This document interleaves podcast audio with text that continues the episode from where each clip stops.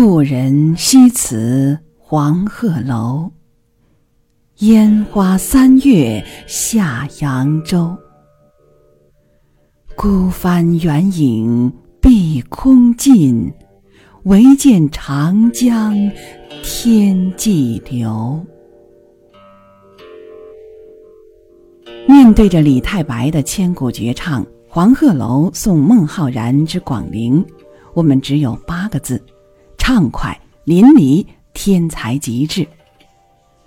李太白把中国人最强盛、最自由时代的青春畅想说尽了，我们只能瞠目结舌，叹为观止。李太白的确无愧于时代的骄子、盛世的歌手，他的诗歌以蓬勃的浪漫气质表现出无限生机，成为盛唐之音的杰出代表。黄鹤楼送孟浩然之广陵是诗人的个性抒发，也是一个自由浪漫的时代抒发。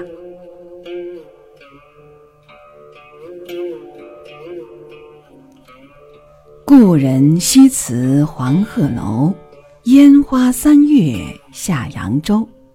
紧扣题旨，点明送行的地点和背诵者的关系。以及对友人这次出游的亲羡。黄鹤楼是天下名胜，令人心驰神往。烟花三月的江南，正是春光明媚、花团锦簇、柳如烟、花似锦的季节，触目明丽，满眼风光。而诗人孟浩然正是在这个繁花似锦的季节，从繁花似锦的所在去一个繁花似锦的地方，这就是花团锦簇、绣户珠帘、东南都会、自古繁华的扬州。一位天纵奇才的青年诗人，在满目名利中送别一位风流天下闻的诗人好友。这是两位浪漫诗人在浪漫时节的浪漫抒怀，他们的幸会叹惋，只能是响绝千古的绝唱。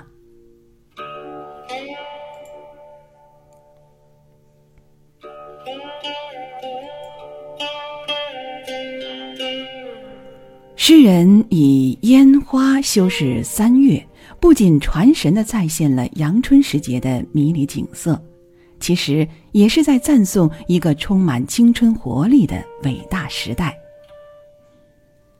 烟花三月下扬州一句，文字绮丽，意境优美，的确堪称千古丽句。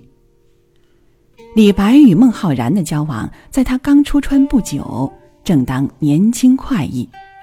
李白极其敬佩这位比自己年长十余岁、早已诗名满天下的诗友，两人有着深厚的情谊。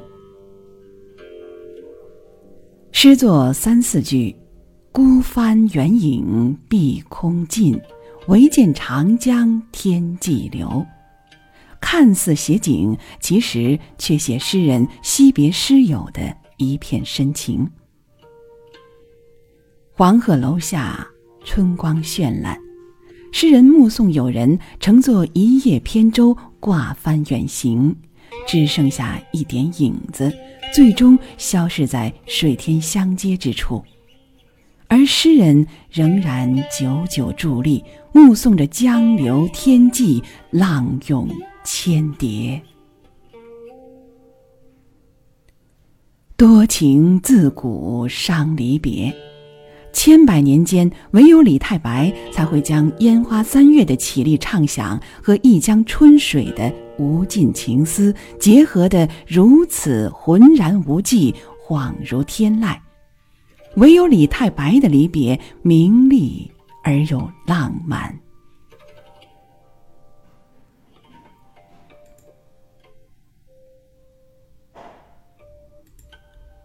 李白，字太白。号青莲居士，祖籍今甘肃天水，生于中亚碎叶。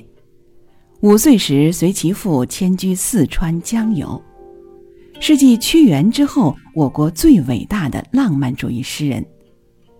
他的诗作想象奇特、雄奇奔放、清新俊逸，被后世称作“诗仙”。黄鹤楼故址原在武汉蛇山西首的黄湖矶头，始建于三国。现主楼为一九八一年已清制重修，飞檐五层，通高五十一点四米，更加高大宏伟、壮丽巍峨。登楼远眺，不尽长江三镇风光尽收眼底。云蒸霞蔚，川流不息，与湖南岳阳楼、江西滕王阁并称江南三大名楼，享有“天下绝景”的美誉。相传因三国废祎登仙，乘黄鹤于此弃驾而得名。一千二百年了，李太白、孟夫子也会。驾鹤归来吗？故人西辞黄鹤楼，烟花三月下扬州。孤帆远影碧空尽，唯见长江天际流。